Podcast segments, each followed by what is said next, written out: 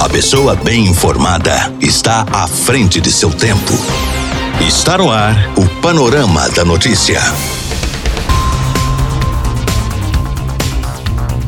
Olá para você, boa tarde. Hoje, quinta-feira, 22 de abril de 2021, está no ar mais um Panorama da Notícia, atualizando o que é informação em Rio Paranaíba e em toda a região para você. Eu sou Gilberto Martins e a partir de agora eu te faço companhia aqui na sua Rádio Paranaíba. Fique ligado e muito bem informado. Nesta edição do Panorama da Notícia, você vai saber que. Mais um caso de coronavírus é registrado em Rio Paranaíba.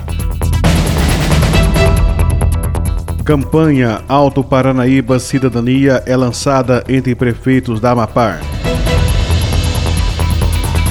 Helicóptero do Corpo de Bombeiros faz o terceiro transporte de recém-nascido para Patos de Minas. E ainda, Patos de Minas é relacionado entre cidades com casos de reinfecção por Covid-19. Isso e muito mais, a partir de agora no seu Panorama da Notícia. A sua voz está no ar em 99,5. Rádio Paranaíba. Rádio Paranaíba. Rio Paranaíba é notícia.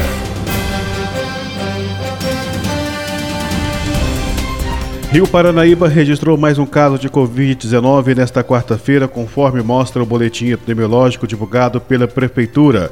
Pelo segundo dia consecutivo, não houve recuperados e, com isso, o número de casos ativos subiu para 9 e os casos recuperados permaneceu em 931. São 962 casos confirmados de coronavírus registrados até o momento. Duas pessoas aguardam o resultado do exame e 51 estão sendo monitoradas. Quatro pacientes estão internados, sendo dois em UTIs e dois em ala clínica. Até agora foram descartados 2.292 exames e 4.946 pessoas tiveram alta da quarentena. Em Guarda dos Ferreiros, os dados seguem sem alteração. Música, informação, informação. A credibilidade está no ar. Rádio Paranaíba. Rádio Paranaíba. Rádio Paranaíba. Destaques da região do Alto Paranaíba.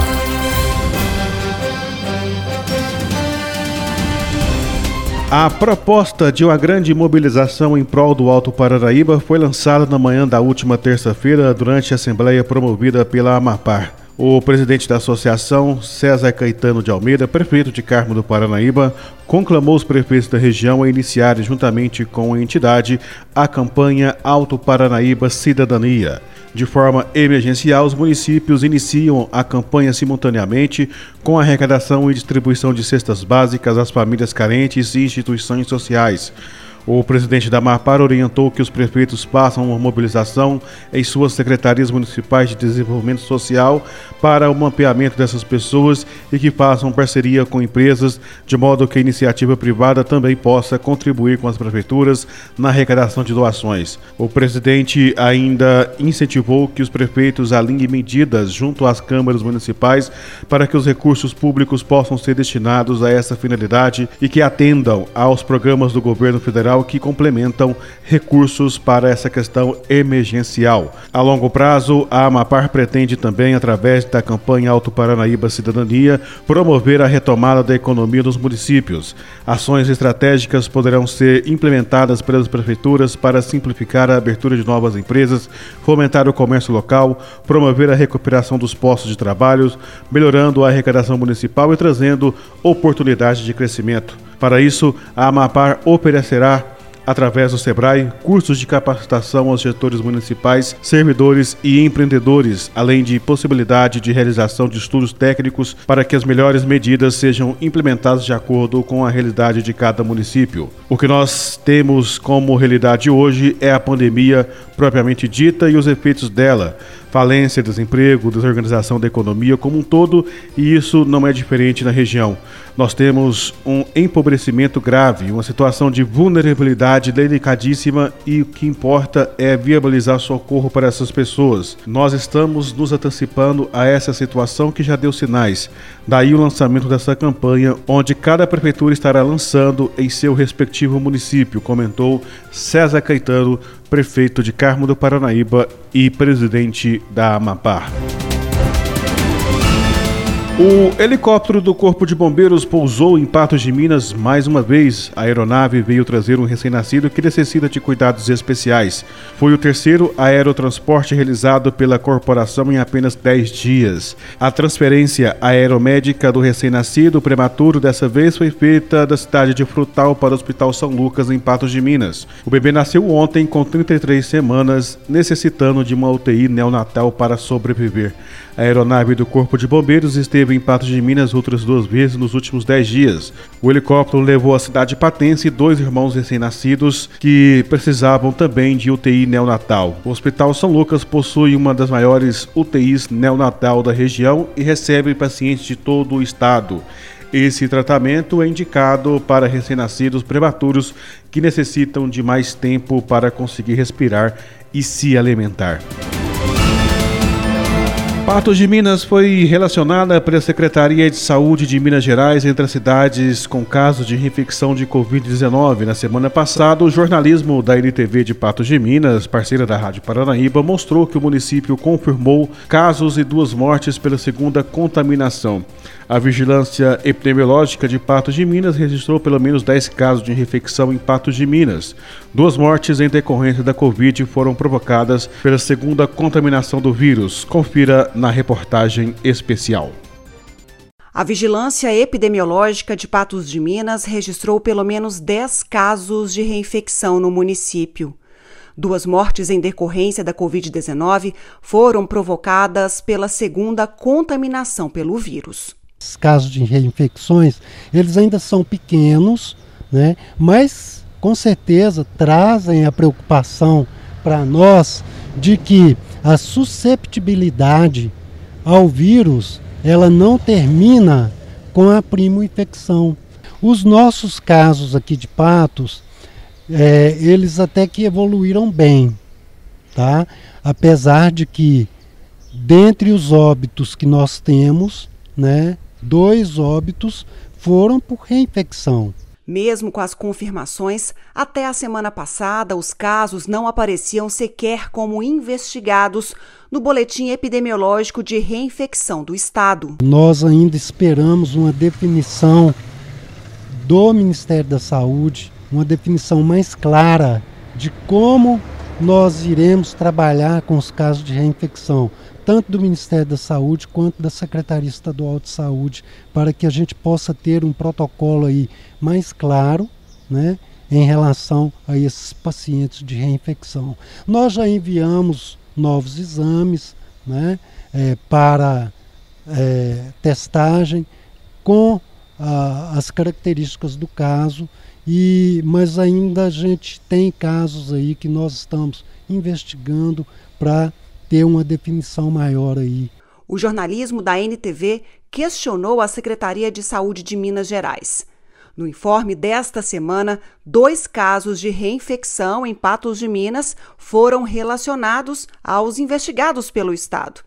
Mesmo com a confirmação pelo município, o Estado ainda precisa fazer análises e não há data para conclusão. Minas investiga 140 casos de reinfecção. Um foi confirmado, dois descartados e 152 encerrados como inconclusivos, pois havia conservação inadequada, alíquota indisponível ou carga viral insuficiente para o sequenciamento genômico. As informações são importantes para conhecer os rumos da pandemia e comportamento do vírus. Já existem estudos né, nesse sentido aí de, de afirmar que uma reinfecção, isso aí também na dependência da variante do vírus que essa pessoa pegou e com a carga viral que ela se encontra, ela poderá apresentar uma gravidade maior do que a primeira infecção. Notícias com a credibilidade do jornalismo Paranaíba. 99,5 FM. Rádio Paranaíba. Minas Gerais é destaque na Rádio Paranaíba.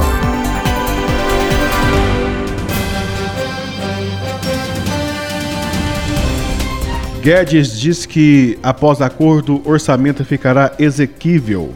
O ministro da Economia, Paulo Guedes, avaliou como positivo o acordo fechado com o Congresso Nacional que permite ao governo bloquear até 9 bilhões de reais em despesas não obrigatórias para viabilizar o pagamento de 16 bilhões e meio de emendas parlamentares para deputados e senadores no orçamento de 2021. Paulo Guedes ressaltou que o governo tem uma base de apoio no parlamento e que o pagamento de emendas faz parte dos acordos. Toda informação tem dois componentes: o sinal e o ruído. Tem muito barulho rodando por aí, enquanto o sinal verdadeiro é que o governo, após dois anos, conseguiu uma base de sustentação parlamentar. O governo conseguiu uma base parlamentar para a retomada de sua agenda de reformas estruturantes. Mas o diretor do Instituto Fiscal Independente do Senado, Felipe Salto, considera complexa a equação que o governo terá que fazer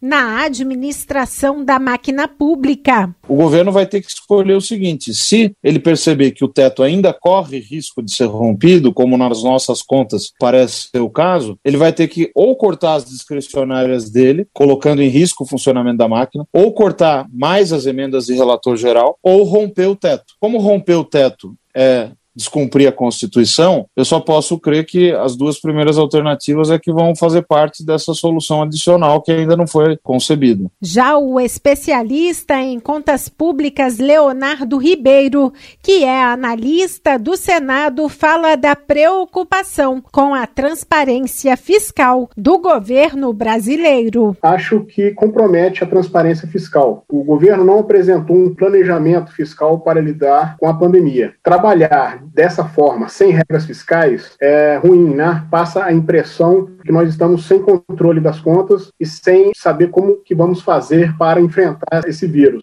A reportagem da Itatiaia também ouviu parlamentares da bancada de Minas sobre a questão do orçamento da União. O deputado Rogério Correia, do PT, critica a redução de gastos com educação, ciência e tecnologia na peça orçamentária. Este orçamento fez corte de verbas que são de despesas obrigatórias. A educação, por exemplo, teve uma perda em relação ao orçamento do ano passado de 27%. Isso vai, por exemplo, colocar a Universidade Federal de Minas Gerais em apuros não se sabe, inclusive, se consegue fechar o ano. Mas assim são todas as universidades brasileiras e institutos federais. A ciência e tecnologia teve uma perda de 28,7%, o que significa que as pesquisas estarão prejudicadas. E nós estamos correndo atrás de recursos, por exemplo, para que a vacina da UFMG possa virar realidade. Só lá nós precisamos de 30 milhões, mas houve por parte do governo foi mais corte. Já o deputado Mário Eringer, do PDT, considera que a forma como o governo está lidando com o orçamento manda uma imagem ruim para o exterior. E ao mencionar o acordo com o Congresso Nacional para o pagamento de emendas parlamentares bilionárias, o deputado avalia que o governo ainda vai se arrepender. Está mandando mensagens negativas para o mercado, para o mundo de uma maneira geral há bastante tempo, né? Eu, particularmente, acho que o governo vai se arrepender de ter abraçado quem abraçou. Esse orçamento, atenção, é para aqueles deputados e senadores que estão a reboque desse governo e que estão ali pressionando e ganhando suas benesses, suas vantagens. Isso é uma forma de comprar o parlamento. Já o líder do Solidariedade, deputado Zé Silva, avalia que o acordo entre o parlamento e o Palácio do Planalto fortalece a democracia. Se você, todos nós, acompanharmos as democracias maduras, como a democracia americana, alemã, todos os parlamentos, sempre na aprovação do orçamento há esse embate, essa disputa. Cada um quer colocar prioridade nas demandas que levam de forma legítima, e como eu sempre defendo a tese de que é preciso fortalecer cada vez mais a participação do Congresso Nacional no orçamento, porque são os deputados que conhecemos as demandas legítimas da população. O líder do PSDB, deputado Rodrigo de Castro, considera que o ajuste que colocou também os programas emergenciais de emprego e renda e de apoio às micro e pequenas empresas fora do teto de gastos foi necessário diante da atual situação econômica do país. O governo brasileiro, como outras nações, está enfrentando um desafio que é atender às crescentes despesas ante um cenário de redução de receitas e dificuldades para financiar através do endividamento. O Congresso tem buscado, sim, contribuir com o Estado nesse momento para o enfrentamento desses desafios. De Brasília, Gabriela Speziale. Vacinação avança no interior de Minas.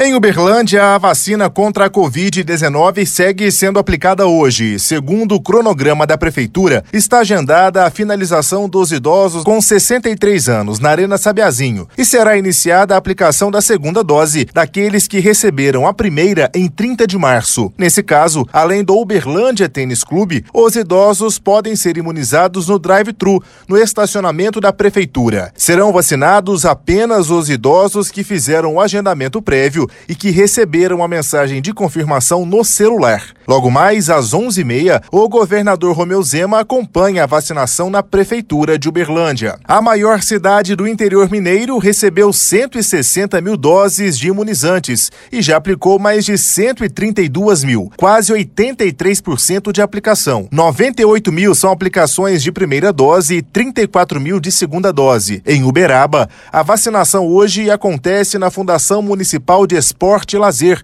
no espaço multiuso da BCZ e no Semeia Boa Vista. Será aplicação apenas de segunda dose. A cidade recebeu, segundo a Prefeitura, 32 mil doses de imunizantes e já aplicou 24.200 doses. Em Araguari, a quinta-feira marca a vacinação de idosos com 64 anos ou mais. A vacinação continua sendo no aeroporto da cidade, em drive-thru e para pedestres. Araguari já aplicou 25.500 doses, segundo o estado. Mais de 16 mil representam a primeira dose. Do Triângulo, repórter Matheus Malaquias. Varginha, de 136 mil habitantes, já aplicou a primeira dose da vacina contra a Covid em 17.297 pessoas e a segunda dose em 7.367 pessoas. Hoje recebem a imunização mulheres de 65 anos. Em Poços de Caldas,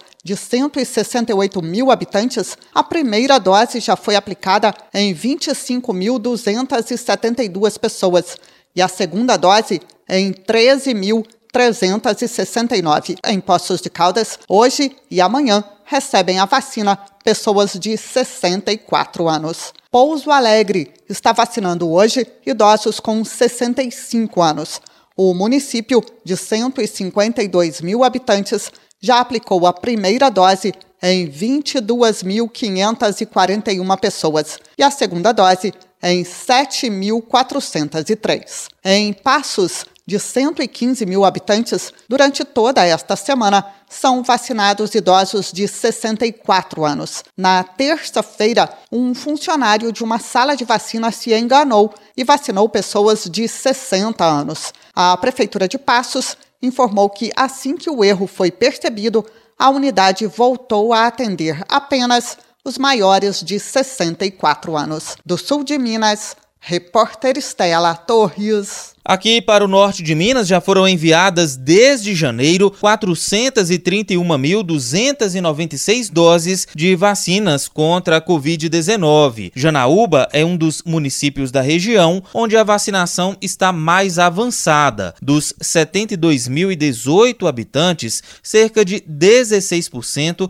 já receberam a primeira dose e quase 3 mil a segunda. Desde a sexta-feira passada, idosos com 60 anos ou mais foram incluídos na imunização. Em Pirapora, idosos com 63 anos ou mais já estão sendo imunizados com a primeira dose. Ao todo, segundo o vacinômetro do Ministério da Saúde, foram 8.486 doses aplicadas. 1.553 pessoas já estão imunizadas com as duas doses. Aqui em Montes Claros, idosos com 64 anos ou mais foram incluídos ontem. Também, segundo o levantamento do Ministério da Saúde, já são 46.490 pessoas imunizadas com a primeira dose. Destas, 17.191 também com a segunda dose. Além dos idosos, seguem sendo vacinados no norte de Minas profissionais de saúde e membros das forças de segurança e salvamento. De Montes Claros, repórter Osmar Macedo. Em Juiz de Fora, continua a vacinação contra a Covid-19 para idosos de 63 anos nesta quinta-feira, mas para nascidos entre julho e dezembro. De acordo com o último balanço sobre a vacinação divulgado pela Prefeitura, foram aplicadas na cidade 120.022 doses dos imunizantes, sendo 93.638 primeira dose e 26.384 segunda dose. O município recebeu 193.721 doses. De Juiz de Fora, repórter Jober Teles.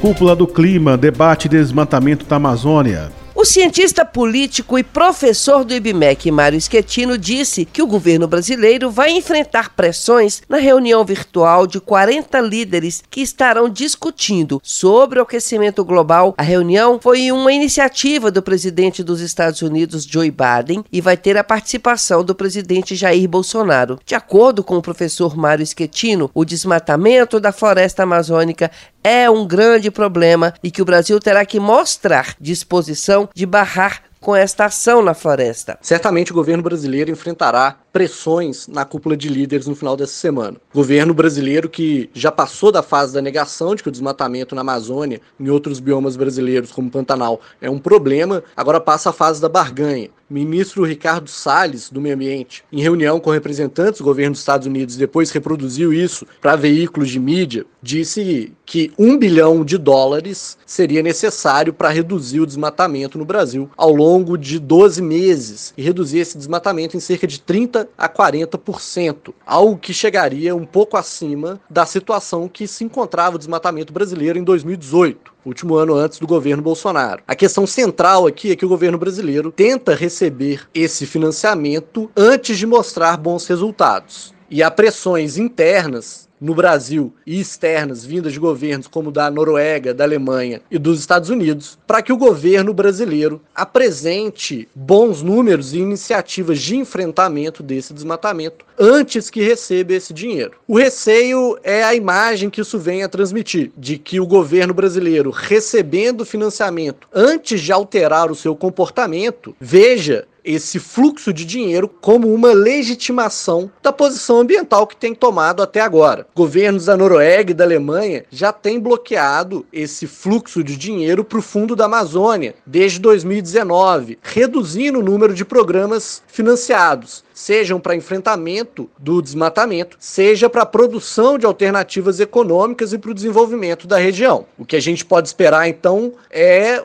uma queda de braço em torno da questão de quando virá esse financiamento. Se o Brasil conseguir alterar as preferências dos governos internacionais que querem que o governo brasileiro haja antes de colocar dinheiro nos projetos brasileiros, será uma vitória para o Brasil. O ministro Ricardo Salles, presidente Jair Bolsonaro, e o novo ministro das Relações Exteriores têm esse grande desafio à frente, uma vez que a imagem internacional do Brasil está muito desgastada. Ainda segundo o cientista político, demonstrar essa política de combate ao desmatamento vai ser o desafio para o presidente Jair Bolsonaro, porque o Brasil não pode perder financiamentos internacionais e que precisa acabar com a desconfiança externa. E a imagem brasileira está desgastada internacionalmente, e aqui só para ficar na questão ambiental, pelas persistentes alterações nos comandos do INPE, do IBAMA, do ICMBio, agências responsáveis por combater o desmatamento, pelas dificuldades que são criadas pelo governo Bolsonaro na decretação e na execução de multas ambientais. E até mesmo recentemente, o ministro Ricardo Salles sendo denunciado pelo delegado da Polícia Federal por facilitar a extração de madeira ilegal. Não estou fazendo juízo de valor, o ministro precisa ser investigado sobre essa questão, mas a repercussão internacional dessas notícias